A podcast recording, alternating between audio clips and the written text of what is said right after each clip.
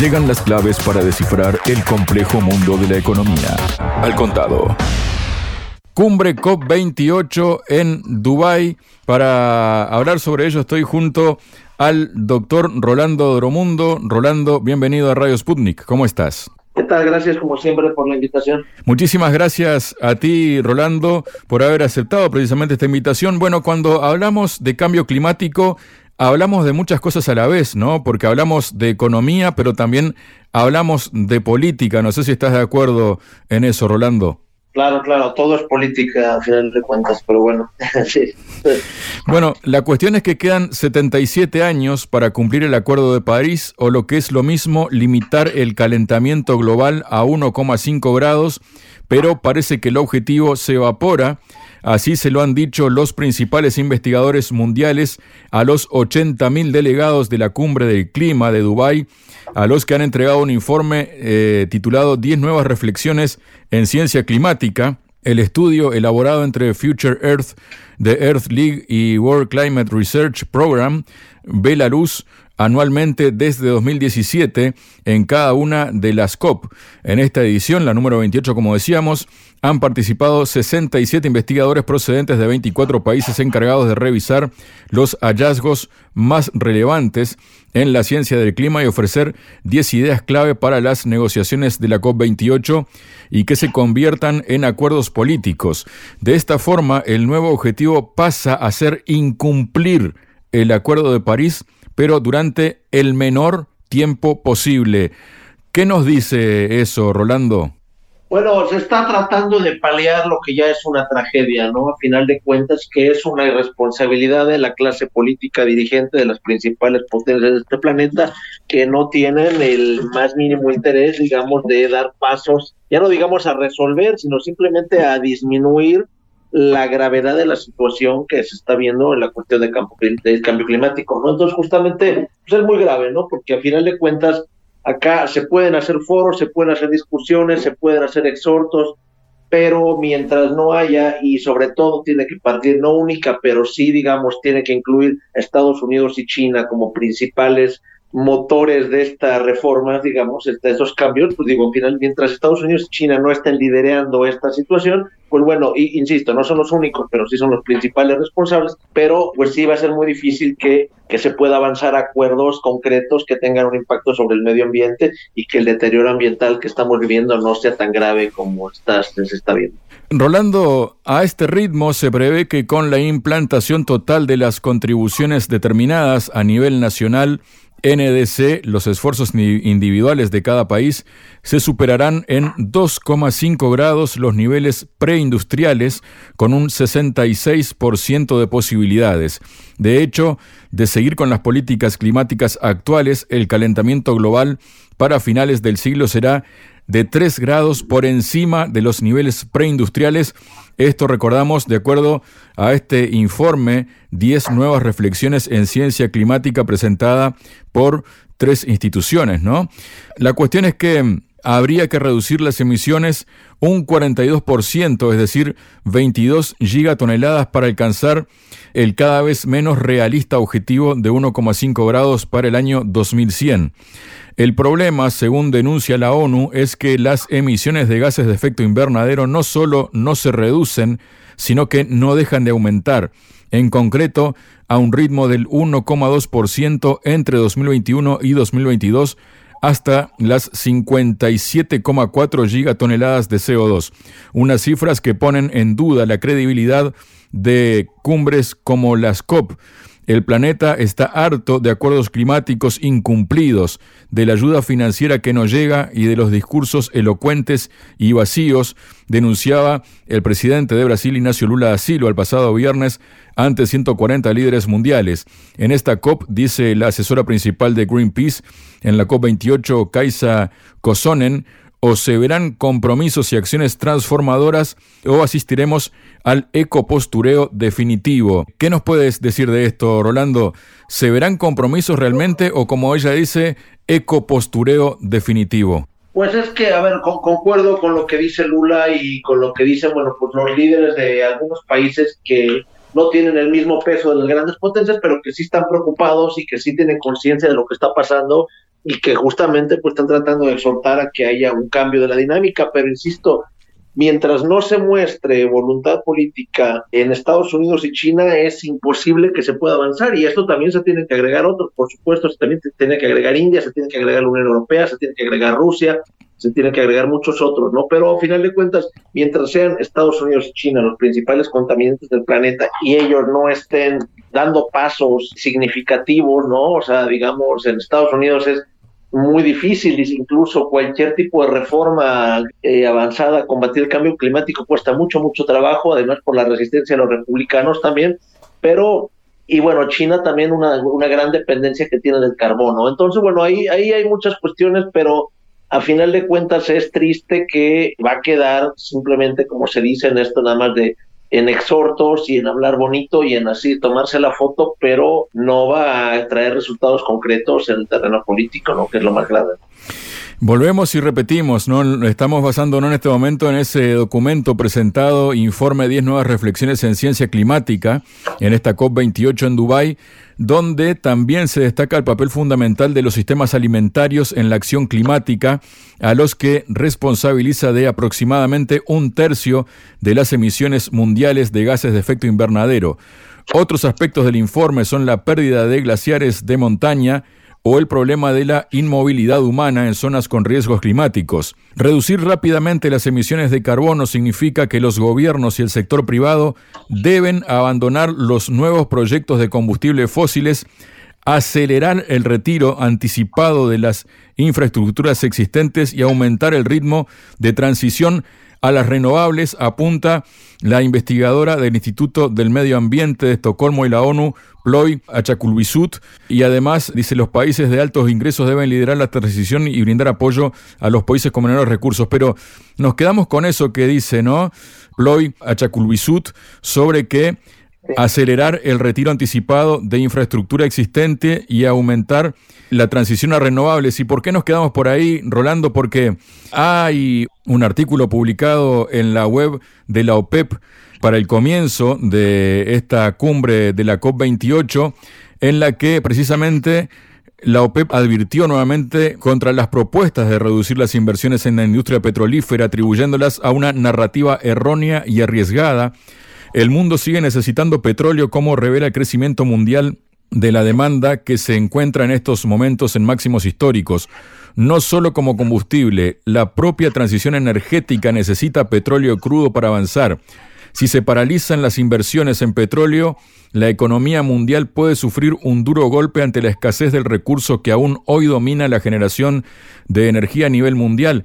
La cuestión es que el secretario general de la OPEP, el Kuwaití Haitam Al-Gaiz, en un artículo publicado precisamente en la web de la OPEP, escribió que la pasión en el discurso público en torno a la COP se intensifica con cada año que pasa. Desafortunadamente, en este discurso que aparece con frecuencia presenta una narrativa desacertada y arriesgada entonces hizo una serie de, expuso una serie de ejemplos, ¿no? Dijo que hay una multitud de razones por las que la OPEP no está de acuerdo con esta narrativa y para ello ha usado una batería de datos que intenta desmontar el discurso de los que abogan por acabar ya con el petróleo. Dijo o escribió, me gustaría centrarme solo en uno esta vez, la química. Este punto puede demostrarse planteándose la pregunta, ¿de qué está hecha una turbina eólica? Si bien varía según la marca o el modelo, una turbina eólica está hecha de acero aproximadamente entre el 66 y el 79% de la masa total de la turbina, fibra de vidrio, resina o plástico entre el 11 y el 15%, hierro o hierro fundido entre el 5 y el 17%, cobre 1% y aluminio entre el 0 y 2%, diciendo además que la fibra de vidrio, la resina y el plástico son todos productos derivados del petróleo. Son esenciales para la composición de una turbina eólica y hasta el momento no pueden sustituirse por nada, al menos si se quieren producir todos estos bienes o productos a gran escala. ¿Qué comentario te merecen estas dos caras de la moneda? Rolando. A ver, a ver, mira, yo no soy experto en cuestiones ambientales y obviamente, digamos, no trataría, digamos, de no lanzarme al vacío con un comentario, pero puedo percibir que son dos cosas diferentes, ¿no? A ver, los representantes de la OPE, por supuesto, de la OPE, por supuesto, pues van a, van a defender pues el uso que tiene el petróleo y la importancia que tiene para las economías de nuestros países, como en muchas cosas, pues sí, mucho de lo que se produce, pues por supuesto es dependiente de productos derivados del petróleo. Ahora bien, eso no implica que nadie está, creo, proponiendo prohibir eh, utilizar combustibles, utilizar petróleo, utilizar gas, utilizar, digamos, este tipo de energéticos. Simplemente tratando de disminuir y que no haya nuevos proyectos y justamente sustituirlos en donde sea posible, ¿no? Entonces, bueno, eso también es lo que hay que entender. Vamos, a veces hay unas interpretaciones, sobre todo de la derecha en Estados Unidos, pero también en otros países, que se quiere exagerar o cambiar o darle un matiz diferente a lo que representan las propuestas de reducir el uso de combustibles, ¿no? Entonces, nadie está diciendo prohibir el uso de gasolina, simplemente hay muchos espacios donde sí se puede reemplazar donde sí puede haber combustibles alternativos y yo creo que en ese sentido hay que tomarlo, ¿no? Entonces nadie está, es este, o sea, en este momento no se encuentra uno en la situación de que simplemente se deje de consumir de un día a otro petróleo, no, o sea, tampoco es así, pero también hay que entender que, bueno, para mucha, la élite gobernante de muchos países de monarquías árabes, para ellos también es la fuente de su riqueza, ¿no? Entonces, bueno, tampoco, obviamente van a defender eso y no van a estar un poco reacios a cualquier modificación que implique quitarle la prioridad al, al petróleo y derivados. Pero Rolando, justamente, ¿no? La investigadora del Instituto del Medio Ambiente de Estocolmo y la ONU, como decía anteriormente Ploy, Achauluisut, dijo que hay que acelerar el retiro anticipado de toda la infraestructura de, petróleo. Eso más o menos como que apunta a, eso, ¿no? A, eliminar básicamente, ¿no? lo antes posible. A ver, sí, hay que hacerlo en la medida de lo posible, pero bueno, yo creo que también un poco de lógica, ¿no? Entonces acá el ejemplo que da sobre que las turbinas eólicas se producen con derivados, pues sí, pero es una, es una cuestión muy, muy empírica que no va al fondo de la situación, ¿no? No es, está platicando una cosa concreta, pero no se trata solo de las turbinas eólicas, se trata de todo lo demás. Hay que ver cuánto de la producción de petróleo y derivados representa y se transforma en producir turbinas eólicas, por decir, simplemente, o sea, no es muchísima industria, muchísimas cosas, bueno, pues pudieran, este, o, vehículos pudieran perfectamente ser reemplazados por otro tipo de otro tipo de energía. Entonces, ese es el punto que hay que ver, digo, no es, no se trata nada más de la producción de turbinas. Eso es una es un comentario que al final de cuentas no va al fondo de la situación, no va al fondo del problema y más bien este evita, ¿no? Porque aquí es una situación grave que se trata que bueno, que el planeta y bueno, por eso eh, muchos no les importa porque seguramente el efecto más grave se verá dentro de dos o tres generaciones, pero sí hay un impacto muy, muy grave en, el ecosistema, de los ecosistemas presentes y que justamente se tiene que empezar a paliar ya, si no la tragedia va a ser de un nivel ya insuperable.